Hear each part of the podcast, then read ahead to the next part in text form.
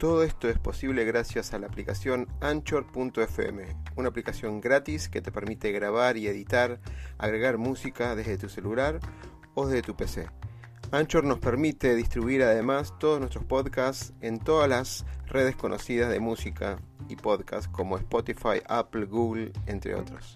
Puedes bajarte la aplicación directamente desde Android Store o Apple Store o directamente ir a la dirección anchor.fm y empezar ya con tu podcast. El miedo a equivocarnos nos inmoviliza, nos aleja del éxito. El miedo a lo nuevo nos limita, nos quita oportunidades de crecer. Pretender resultados diferentes haciendo siempre lo mismo es una locura. Aprender a ser diferentes Aprender a hacer innovando es un desafío. Nuestra pasión nos moviliza a ilimitados desafíos. Y de eso se trata Negodocio. De lograr el éxito con pasión. Gracias, gracias Diego por estar ahí. Bueno, no sé, como dice el programa, siempre habla de miedos, éxitos y pasiones. Yo iba a pensar que este programa iba a ser más del lado de la pasión, más del éxito, pero Diego con el informe me agarró un poco de miedo. Diego, y, atentos que no es para, para, comerse las uñas ni nada, pero es un informe que se los recomiendo antes de empezar a presentarlo, se lo recontra recomiendo porque es detallado, hay ciertos paradigmas de lo que suponemos que es y acá está basado el informe muy interesante para que lo compartamos. Te voy a poner, en primer plano, Diego, bienvenido y gracias por estar y por tomarte unos minutos para conversar con nosotros. No, no, no, muchas gracias a ti, muchas gracias a ustedes y bueno, acá estoy, Oscar, para, para lo que necesites. Excelente, Diego. Diego, si te tuvieras que definir rápidamente, ¿no? En tu trayectoria profesional para que la gente te conozca en cuanto a tu background y demás, ¿cómo lo podrías resumir? Bueno, eh, yo soy una persona que siempre quiso ser periodista, fue periodista por 6, 7 años y después se apasionó por todo lo que es el corporativo, el negocio y principalmente por el digital. Así que bueno, después que pasé 7 años en una televisión, una gran televisión acá de Brasil. Eh, me fui a trabajar en agencias digitales, primero trabajando con el gobierno, con el gobierno de São Paulo, que es un estado muy grande, eh, el más grande que, que, hay acá en Brasil. Y después me fui a trabajar con agencias digitales y estoy acá en JIC, Llorente Cuenca, hace, bueno, seis años, entré como consultor senior y ahora soy responsable por todo lo que es Deep Digital Business en Cono Sur, que es para nosotros es Brasil, Argentina y Chile. Llorente Cuenca, si no conocen, JIC, eh, es una consultoría de comunicación, marketing, asuntos públicos con fuerte presencia en España, de donde venimos, eh, y en Latinoamérica principalmente. Bueno, ante todo, eh, agradecido también a Llorenti Cuenca porque siempre nos ayuda a la comunidad CXO por unos grandiosos informes de un montón de, de, partners y de clientes que tiene, así que siempre son, son audaces. No, lo, no recibía algo tan audaz, tan audaz y tan profundo y tan impactante como lo que vamos a charlar a partir de ahora. No, no, digo, digo porque me impacta, Mira que vengo entrevistando referentes como en Amazon, de, grandes consultoras. No, no cuentan una historia contraria, cuentan lo que debería hacerse, las, mejores, las, tendencias, pero estos números como, como que impactan. Para, para adelantarle un poquito a la gente, em, hay un informe, que, una gacetilla que resumió algunos conceptos, que es Deep Digital Journey, y por el cargo que tiene, que tiene Diego, la primera pregunta es de qué, a qué, hacia dónde va ese Deep Digital Business, ¿no? ¿Hasta cuál es el alcance de esa área que vos tenés bajo la responsabilidad tuya? Bueno, lo que es Deep Digital Business para nosotros es todo lo que reúne las capacidades de digital y ahí, bueno, todo lo que es influencia y posicionamiento digital y más todo lo que es marketing digital, o sea, el digital totalmente direccionado al, al, al negocio. Eh, la tecnología, todo lo que es lo que llamamos de deep learning, o sea, todo lo que tiene que ver con datos, proyectos con datos, proyectos de, desarrollo software y, que se involucra mucho con el digital, por supuesto, y, y, una cosa que es transversal a todo lo que nosotros hacemos, que es eh, la creatividad. Nosotros creemos que el futuro de ese negocio, ese gran negocio de comunicación, marketing, asuntos públicos, eh, va a un camino, a un lugar donde eh, se va a necesitar creatividad, estrategia digital y tecnología. Eh, es, es, para ahí donde vamos. Entonces, la idea eh, con la creación de esa, de, esa, de ese área, de esa división llamada Digital, Digital Business en de Cuenca, en JIC, que está en todas las operaciones de JIC, eh, es nos preparar y bueno, ya empezar a hacer proyectos y etcétera que tienen todo que ver con esas soluciones y ayudar a los clientes que tenemos en, en todas las operaciones de JIC en proyectos y retos que tienen principalmente involucrados a lo que llamamos de transformación digital, ¿no? Totalmente. Eh, nosotros hablamos, y ahora no tengo el gráfico, pero ahora cuando vos desarrolles eh, eh, algunas temáticas, siempre hablamos, em, yo pertenezco a un grupo, soy embajador de lo que se llama OpenExo, que es una comunidad de transformación exponencial, y al, principio de este informe, hay una, la primera pregunta habla de la digitalización y la transformación digital. Y después, eventualmente, trabajamos en, en otras entrevistas en la transformación exponencial, cuáles son los atributos que lo hacen exponencial una startup, una empresa, etc. Lo que impactó el primer issue, les recomiendo que se bajen el, el, informe completo porque solamente vamos a, a, tomarle el tiempo a, Diego a, tomar unos minutos para que nos explique los, los grandes, eh, digamos, descubrimientos, pero después está detallado, detallado cómo alcance los países, todo está detallado en este informe de 23 páginas que es fácil de leer y, demás. El primer issue es digitalización no es transformación digital. Pareciera obvio esto, que digitalizar no es la transformación digital, pero parece que no es tan obvio.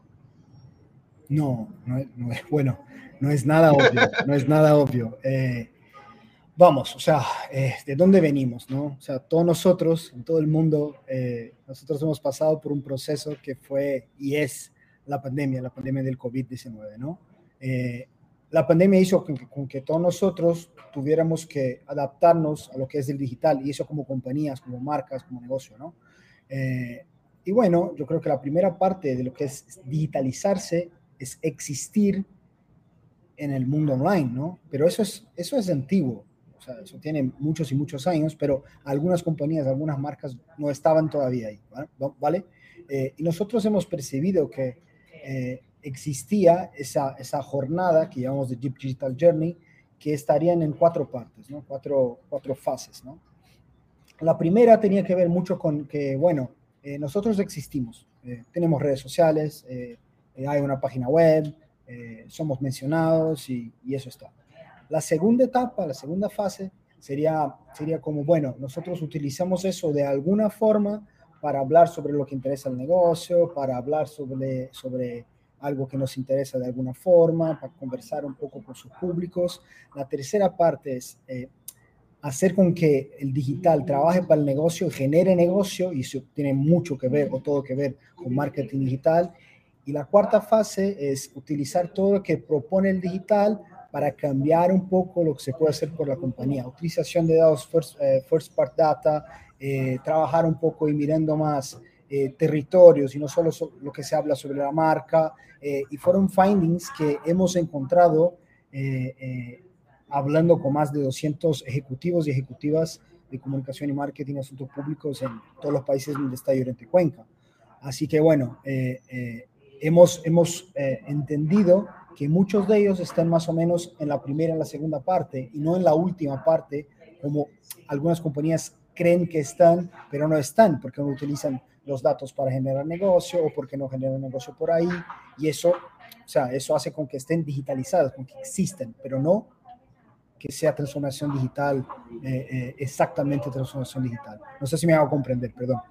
Totalmente, totalmente. Digo, hay una pregunta me voy a poner el gorro, el sombrero de, profesor de negocios digitales de la universidad. Eh, el impacto del 2020 que forzó a muchas empresas a replantearse que sus canales eh, físicos o sus canales normales en, en, físicos no servían, ¿no ayudó un poquito a, esta transformación? Esta capa que vos decís eh, de intermedio para adelante, salir al marketing digital y a las plataformas de e-commerce, por ejemplo? Sí, sí, por supuesto, eh, eh, ha ayudado un poco, pero yo creo que ha ayudado mucho más en la primera parte, de estar y de empezar a usarlo. que, o sea, lo que, lo que descubrimos un poco con esa, con esa pesquisa, con ese estudio, es que, por ejemplo, 73% de las empresas eh, eh, que están en el estadio Deep Digital generan más del 20% del negocio por medio de, por, por, medio de canales digitales. Y 50% de esas compañías eh, ponen eh, los canales a servicios eh, con campañas de marketing, etcétera, al servicio del negocio, pero solo 5% utilizan datos generados por medio de la experiencia que tienen con canales. Entonces, Ah, siempre ok. es mucho más difícil, ¿no? Y ese es, yo creo que es el segundo o el tercer eh, finding que tenemos en el, en el estudio. Pero eh, digitalizarse es una cosa y está súper bien, porque ya no existimos afuera también del, del, eh, del digital. Eh, mira, o sea, aquí a un poco estaremos todos en el metaverso de Facebook y qué sé yo lo que va a pasar, ¿no? O sea, las marcas ya están empezando a mirar a eso, a mirar para eso y ver cómo, cómo se van a posicionar en eso. Es, es una realidad, ¿vale? Eh, Claro. Pero algunas compañías tienen su- sus canales en redes sociales, tienen una página web eh, que, no, que no capta esos datos eh, de quién entra, ¿sabes? O sea, hay una parte que, que todavía no está desarrollada y en compañías medias y grandes o, pe- o pequeñas principalmente, pero que de alguna forma no han aprovechado ese periodo de la pandemia para digitalizarse, pero no para transformarse digitalmente. Totalmente, ¿sabes? totalmente. Eh, Mire, eh, cuando, cuando te escucho del tema de medir, me aparecen la- las metodologías ágiles de alguna manera, Lean y demás, esto de que tomar una iniciativa en, en el plano digital, poder medirla y en base a eso accionar o aprender o controlar a ver si está dentro del camino de las metas que uno tiene eh, estratégicas de alguna manera. Y, y- y parece loco, ¿no? Pero es decir, parece una locura, como decía al principio del programa, ¿eh? hacer lo mismo y esperar resultados diferentes es una locura.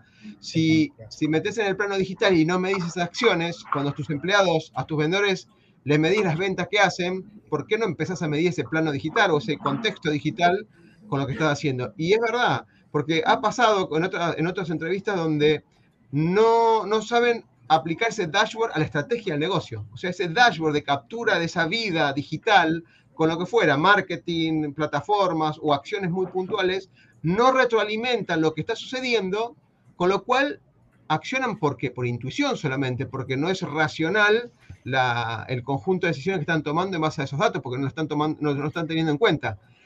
Y ahí, ahí veo que el 58% de las compañías perciben que aún no han alcanzado la mitad del viaje, con lo cual el título más que certero, no, Sí. no, no se han transformado digitalmente. Sabes, eh, con, eso, con ese tema de los datos, que para mí es, es clave, para nosotros es clave en todo lo que es el Deep Digital Journey, cómo si captamos los datos, cómo utilizamos, si utilizamos.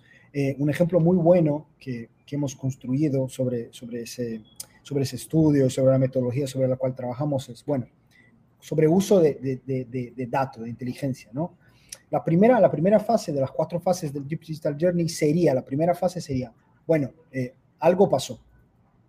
Con los datos sabemos que algo pasó. La segunda fase es, ¿por qué pasó? Sabemos por qué pasó con los datos que tenemos. El tercero es, ¿qué va a pasar? La cuarta fase es, Muy. ¿cómo, muy cómo hacemos para que pase lo que queremos que pase? Oye, eso es muy difícil.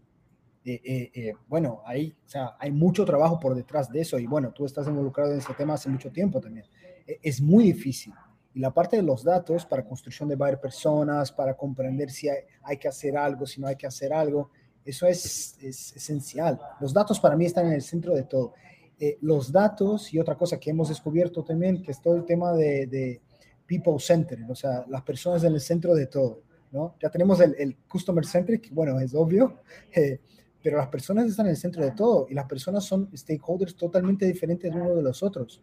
Deberíamos poner a ellos en el centro y hacer todo para que, para que pase lo que queremos que pase con esas personas que están al centro, ¿sabes? Eh, no sé si me hago entender, perdón. Sí, sí, no, no, perfecto, perfecto. Vamos, vamos a ese punto, ese punto que es súper interesante y, y lo quería mostrar, a ver si me... Ahí, está. A veces la tecnología, la mente superior de la tecnología le gana una mente inf- inferior humana en este caso. Vamos, ahí dice, en un momento hay otro, otro finding que dice las empresas con mayor transformación digital generan más negocio a través de canales digitales. Parece también una conjetura de si apostás más a esta transformación, o sea, no solamente a la tecnología que implementas, sino tus procesos, tu cultura va orientada a eso, de alguna manera vas a generar más a través de esos canales digitales. Este es el segundo, el segundo finding que encontraron. Sí, eh, vamos, o sea, eh, ¿qué quieren las compañías? ¿Qué quieren las compañías con digital es tener más influencia sobre el negocio y dos, generar más negocio por medio digital. El digital es tan amplio que permite a que todos nosotros y todas las compañías, todas las marcas tengan acceso a esos dos motores de crecimiento de, una empresa, de una marca, de un negocio. Entonces, eh, si empezamos a ver que, que, las compañías invierten más en procesos de marketing digital, si comprenden más los datos, estudian los datos, empiezan a crear personas basadas en decisiones de compra eh, y arquetipos conductuales, por ejemplo, eh, van a empezar a saber con quién tienen que hablar para generar determinado resultado. Y el resultado puede ser cualquier uno. Yo hablaba contigo un poco antes, que era, bueno, eh, ¿cuál es la jornada? ¿no? La jornada es, bueno, primera cosa del funnel, awareness, ¿no? Yo conozco a Diego, yo conozco a Oscar. Después es, empecemos a conversar. Después es, empezamos a interactuar de una forma más, más, más, más real, más básica, más, eh, eh, más sólida, perdón. La cuarta parte es la conversión, o sea, el call to action sobre, sobre esa parte de conversión. Y la, y la, y la última parte es la recomendación. Lo que todas las compañías quieren es, bueno, influencia en negocio. Entonces quieren convertir esas personas en, un comprador o una persona que pueda eh, hacer algo con, el producto, la solución o el servicio de la compañía y después que recomienden eso. Imagínate, o sea, yo voy a salir de aquí y decir, mira, o sea, hay que escuchar a Oscar hablando sobre etcétera y etcétera. Y tú también, yo creo que salgas de aquí diciendo, mira, o sea, hables con Diego sobre digital, porque bueno, la charla es todo súper buena, pero la idea acá es cómo logramos tener los dos, la conversión la recomendación. Yo creo que cuando hablamos en generar negocios digitales es exactamente eso. O sea, utilizar los canales no solo para generar awareness sobre las cosas que importan a la compañía, pero también generar negocio por medio de eso, generación de leads, generación de, bueno, lo que sea, conversión. hay un, dato que es llamativo, este, que voy a dar un, contexto para hacerte bien la pregunta.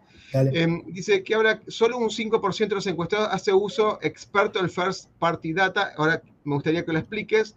Pero también me ha tocado entrevistas donde los tomadores decisores en las empresas no, no eh, aprovechan lo que llama el dark data o los datos internos propios de la compañía, llamémoslo CRM, ERP y demás, y habla mucho de entender el mercado, quiere ese, esa abundancia digital que hay en comunidades, en medios y demás, y aprovechar eso porque piensan, controlan, quieren controlar eso que es incontrolable y de alguna manera no se preocupan o no analizan bien la información que les llega a sus propios sistemas.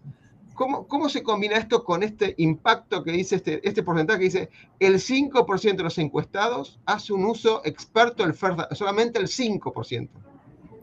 Bueno, eh, es muy interesante lo que dice, porque, vale, o sea, sin contestar a tu pregunta, pero empezando por eso, es, eh, nosotros hemos hablado de algunas cosas hasta aquí y, y, todo, o sea, en todo eso hablamos de datos. Exacto. Eh, es esencial, ¿vale? Eh, y cuando decimos que, bueno, una compañía no utiliza el first party, party data, perdón, es, eh, es, colectar, recoger esa información que viene eh, de sus clientes, personas que visitan el sitio web, usuarios de una aplicación, durante esa interacción que tienen con, con, un canal, con un activo de la compañía. O sea, es no utilizar lo que, lo que tú tienes de cierta forma. Y tú me dices que, bueno, Muchas compañías no utilizan ese dark data, que también es una información que la compañía tiene, que la marca tiene.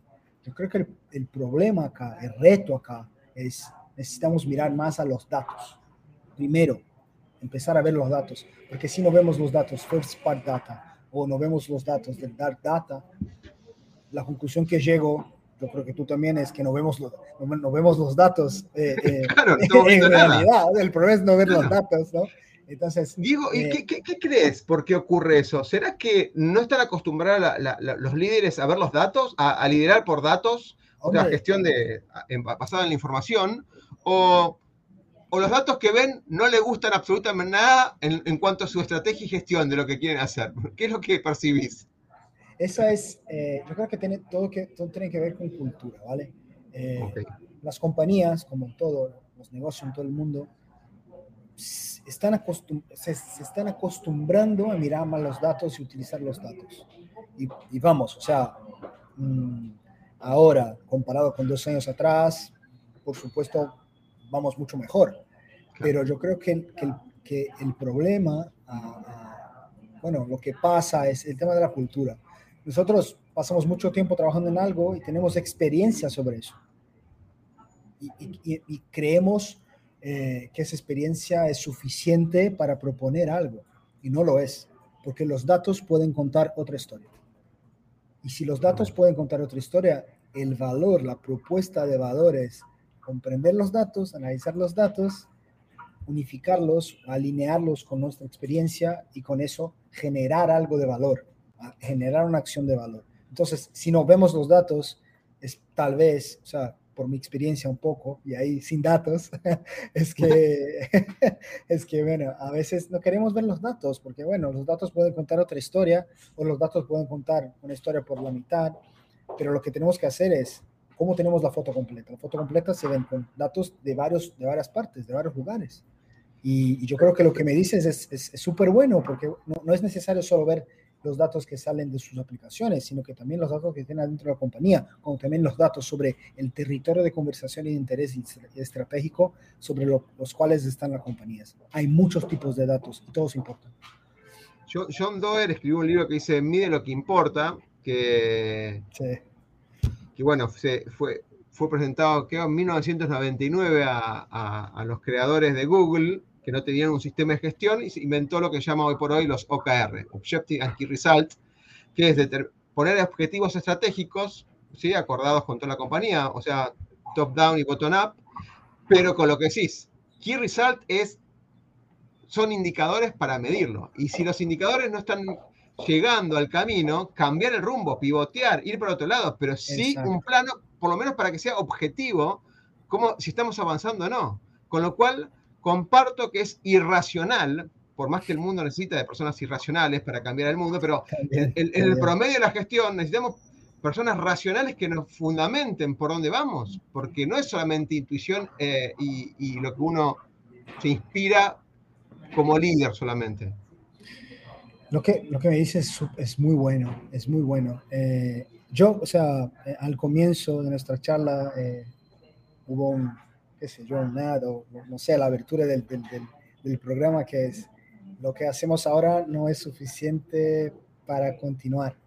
Yo siempre digo eso, yo siempre digo eso, y es irracional también pensar que vamos a llegar a alguna parte haciendo lo mismo. Eh, eh, yo, o sea, si, si, utilizamos los datos y, y, y, empezamos a ver los datos y respetamos los datos, no, vamos a tener miedo de los datos, porque a veces los, datos, los datos cuentan una historia, nosotros estamos como presos a esa historia. Y no puede ser, tampoco puede ser, porque los datos sirven para, para que tomemos decisiones. Y es exactamente la manera como dices, o sea, no puedo estar más de acuerdo. Vamos a pasar al otro finding, así aprovecho al máximo tu tiempo, Diego, y totalmente agradecido por compartir y abrirte a estas preguntas que estamos haciendo. Me encanta que, que podamos hacer un ping-pong y demás. Bueno, este para mí fue el segundo eh, flechazo a la, digamos, a lo, que vengo aprendiendo. No quiero echar culpas a esto, pero lo voy a decir yo, pero leo mucho McKenzie, Tendencias, veo Garner, Forrester, eh, muchas de las grandes consultoras también, todo lo que investigan todo el tiempo, y el año pasado hicieron un gran, a, a principios del año pasado, un informe muy importante que se llama Human Centric y hablaron fuertemente, fuertemente de que la tendencia, la tendencia, no que lo que estamos haciendo, ¿eh? la tendencia es centrado en el empleado, centrado en el cliente, centrado en el ser humano, con todo sentido, entendiendo sus necesidades y que la, y la, la compañía se acerque ¿sí? a cubrir esas necesidades de alguna manera, ¿no? que esté centrado en esa necesidad, porque en el fin último el cliente es el que de alguna manera nos compra y si no nos alineamos o logramos un engagement como, como corresponde, no vamos a poder venderle. Pero la mayoría seguimos centrados y el número, perdón que lo, lo, frené ahí, pero el número es 51, o sea, 57. O sea, más del 55% centrado en nosotros mismos como empresa, diría el resultado. Sí, sí, sí, sí. Es, es, es... Hay, un, hay un, socio de la compañía, David Natal, eh, que es responsable por, por, todo lo que es la región norte, que, que, dice una cosa que es buenísima, que es, eh, no podemos crear una conversación, Lo que las marcas tienen que hacer es entrar de forma calificada a una conversación. Y no puedes entrar a una conversación si solo hablas de ti, porque si solo hablas de ti, ¿cómo vas a hablar sobre lo que interesa a los otros? O sea, tú estás hablando conmigo porque nos interesa una cosa en común, que es lo digital. ¿Me entiendes? O sea, eh, eh, y eso es, es, es, una dificultad porque eso está totalmente involucrado al reto que, que todos los eh, gestores, directivos, ejecutivos de compañía tienen, que es cuidar de la marca. Y eso está bien, es importante, súper importante. Pero lo que, pasa, lo que pasa con la marca no es solo lo que pasa sobre la marca. Lo que pasa con la marca tiene que ver eh, con perfiles influyentes, con influenciadores, etcétera, con los territorios de conversación, territorios de conversación que sean eh, lo que interesa, por ejemplo, a una compañía de, del agribusiness, le interesa saber eh, sobre petróleo, sobre qué sé yo. Y también, o sea, de empezar a hablar con comunidades de interés. Una compañía de agribusiness quiere hablar con productores rurales, o sea, ¿sabes? tenemos que escuchar a esas, a, a todo, el, a todo lo que hace parte, lo que forma parte de lo que es el ecosistema de la compañía. Y, y, y el tema, o sea, el, el, el, nombre, el nombre Human Center que está súper bueno, nosotros sabemos de People Center. Eh, pero vamos, o sea, es esencial empezar a ver sobre qué hablan para entrar en esa conversación y poder crear oportunidades de negocio. Posicionarse de la mejor forma. ¿Ves? O sea, eh, eh, no puedo estar más de acuerdo y, es, es, es, es, yo creo que ese, ese era un tema un poco esperado, por lo menos de mi parte. Porque claro, los ejecutivos y ejecutivas están muy preocupados con la reputación de la marca, pero la reputación de la marca no es solo lo que hablan sobre la marca. Reputación es la expectativa que generamos en nosotros sobre muchas cosas. Entonces hay que ver todo y no solo eh, lo que se habla sobre la marca. Totalmente, totalmente de acuerdo. En, con esto que te mencionaba al principio de transformación exponencial, todo lo que es escuchar en las comunidades, lo que se llama crowd, esa línea más, o sea, las comunidades son las que están cerca del segmento target del producto, del servicio, y después el crowd, de alguna manera, si uno no escucha, no empieza escuchando ahí, después va así haciendo por ahí focus group o acercándose a algunos clientes para ahondar un poquito más la, la necesidad. El, el, mundo está acercar que el cliente forme la línea de producción de, la empresa, con lo cual, para descubrir que necesita, no, no digo hacerle caso a todo, porque por ahí el cliente pide cosas que no son viables eh, desde el punto de vista del negocio, pero de alguna manera tienen que ser, tienen que cubrir esas necesidades, porque si no, no lo va a comprar, de alguna manera. si, no, si no descubrimos lo que necesita realmente, ¿cómo vamos a lograrlo?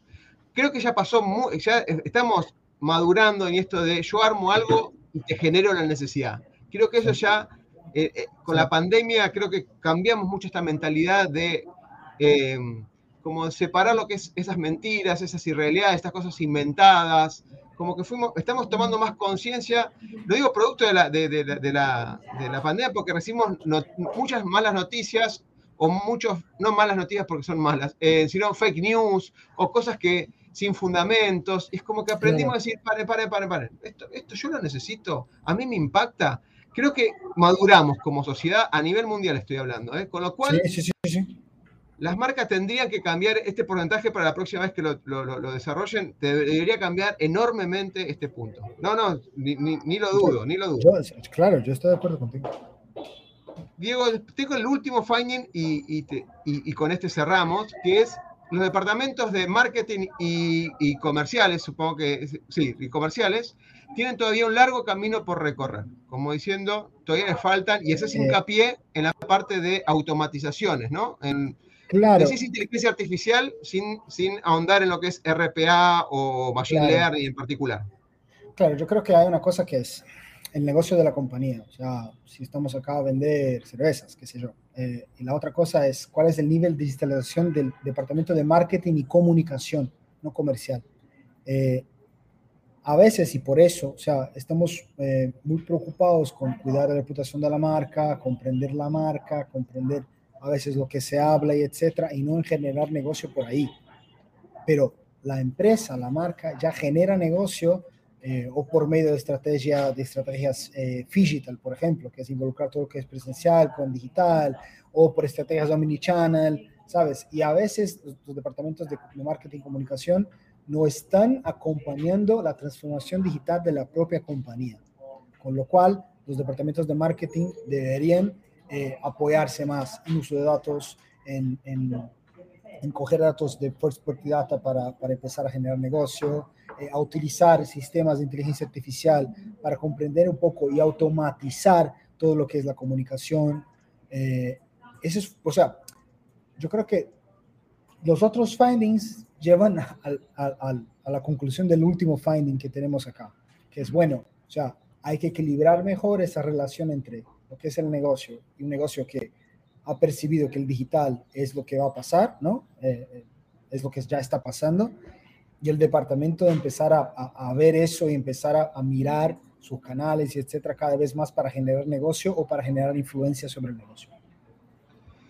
Em, les quiero recomendar enormemente a todos y agradecido porque Diego explaya algunos temas que por ahí no están tan detallados en el informe, pero sí se nota la experiencia que tiene Diego en, el mercado. Y hay una parte que me adelanté, por eso tapé y volví a, a, poner que es el nivel de transformación en diferentes sectores. Hay algunos que pueden asombrar y esto que hablaba Diego, ¿no? De la parte de Digital Bean, o sea, el comienzo, la optimización, manejo de datos y de alguna manera anticipar el futuro y están de alguna manera bien determinados como punto, punto de partida turismo y ocio y consideremos que en el 2020 fueron, fueron unos, uno de los segmentos o los sectores mucho más golpeados. Después viene naturalmente tecnología y telecomunicaciones, que ahí no, no asombraría tanto, pero último, último, tampoco me asombra mucho, que es el sector público, con mucha transformación digital que están hablando, de trámites digitales, pero está muy lejos todavía, y los servicios industriales que sí, a mí me asombro los servicios industriales, porque la línea de industriales cada vez que me ha tocado algunas entrevistas con, con temas de logístico, de producción, hay muchas automatizaciones, pero más que nada por la línea más de mejora del proceso de Fabril, no para, para otra cosa más. Sí, sí, sí. Sí, bueno, y yo creo que también, o sea, eh, eh, eso es de una muestra que tenemos de 200, 200 compañías, ¿no? O sea, puede ser que, que si, si, juntamos otros datos, eso se cambia de alguna forma. Entonces, es siempre bueno decirlo, bueno, esos son de 200, 200 compañías, esa es la foto que tenemos con esas compañías. Pero yo creo que sí, es por ahí. O sea, por ejemplo, lo que me, lo que me sorprende de alguna forma es ver que el sector de, de, pharma eh, eh, está mucho más eh, en, el, digital data, driven y es algo que, que no lo veo de cerca en el día a día de trabajo, ¿sabes? Entonces, hay algunas cosas que también me dejan un poco sorpreso pero, pero vamos, o sea, yo no me sorprendo, yo no me sorprendo tanto, eh, perdón Oscar, por ejemplo, con el tema del servicio público. Eh, eh, yo creo que sería así, ¿sabes? O sea, algunos me parecen súper aterrizados en la percepción y experiencia que tenían, pero los datos me cuentan otra historia. Mira, Diego, yo tuve la posibilidad de trabajar en dos organismos públicos con equipos muy grandes. Estamos hablando de 180 personas, 50 personas y, las ganas que tienen las personas de implementar alguna tecnología que le mejore la calidad de los datos. Justo los dos que estuve participando era mucho de eh, analytics, o sea, uno...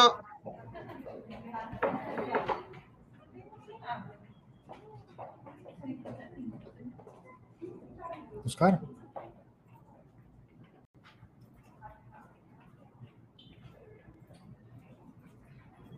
Ahí, volví, ahí volví. parece que no tenía que decir lo que tenía que decir, pero lo voy a decir. Em, tuve la posibilidad, Diego, de, trabajar en dos, dos organismos públicos muy grandes que se basan mucho en lo que es eh, la gestión de datos y se basan para, para tomar la información de datos. Y hay mucho, mucho, muchas ganas de implementar y desarrollar este tema de de lo que es la automatización y mejorar el proceso, o que la cadena, la cadena de procesamiento de datos y de mejora y de la mejora de calidad de los datos se automatice, sin lugar a duda. Hay otros que me parece, me parece que convendría que sean siendo burocráticos de alguna manera y no que sea tan automatizado. No sé cuál es la visión, pero por eso no me asombraba mucho que el sector público estuviera tan abajo. Dale, dale. Bueno, por su experiencia hace todo sentido. ok. Diego, para cerrar, siempre le preguntamos a, los entrevistados si nos pueden recomendar una frase, un libro o una película que tenga que ver con esto que estamos hablando, o algo que, que lo más importante sea el significado que vos le querés dar a, a, a, la recomendación que vas a dar. ¿Qué nos recomendarías? Bueno, eh, oye, no estaba preparado para eso, vamos, pero siempre cuando dicen algo del poder digital, sí. Eh, bueno, para, para, lo que es bueno y lo que no es bueno, eh, hay, una, hay una, una película en Netflix que se llama no sé cómo se llama eso en castellano, pero en portugués es O Dilema das Redes, el dilema de las redes, algo así. Sí, sí, claro, claro. habla mucho de. Muy buena serie. Claro. Muy buena película, perdón, que es un documental. Es un documental, sí, sí. Que habla mucho de cómo está, o sea, cómo se organiza eso, cómo las redes condicionan eso y etcétera. Eh, y el reto, bueno, mucho de lo digital yo creo que es, es hablar con esos datos, el tema de, de, datos privados y tal, pero ese documental me hizo pensar mucho sobre el poder que, que existe en el digital y, y, que cada vez más va a ser de esa forma como te dije, bueno, el metaverso está al frente de nuestra puerta y de aquí un poco vamos a estar ahí y tal vez, o sea, grabemos la próxima entrevista, el próximo programa en el metaverso, no lo sé. Pero hombre, o sea, yo creo que vamos hasta ahí, ¿sabes? Eh, entonces, me gusta mucho este documental por eso. Me, hace, me, me, me, hizo pensar mucho, perdón. Mira, yo lo tengo, creo que es este. Más rápido eh, imposible. Eso, bueno, rapidísimo, rapidísimo. Eso es, exactamente. Sí, yo lo vi y me resultó muy impactante porque encima hay gente de empresas muy conocidas que hacen un descubrimiento desde, la, desde adentro, digamos, de alguna manera. Y cuentan cosas que son impactantes. Totalmente de acuerdo, totalmente de acuerdo a esto, totalmente de acuerdo.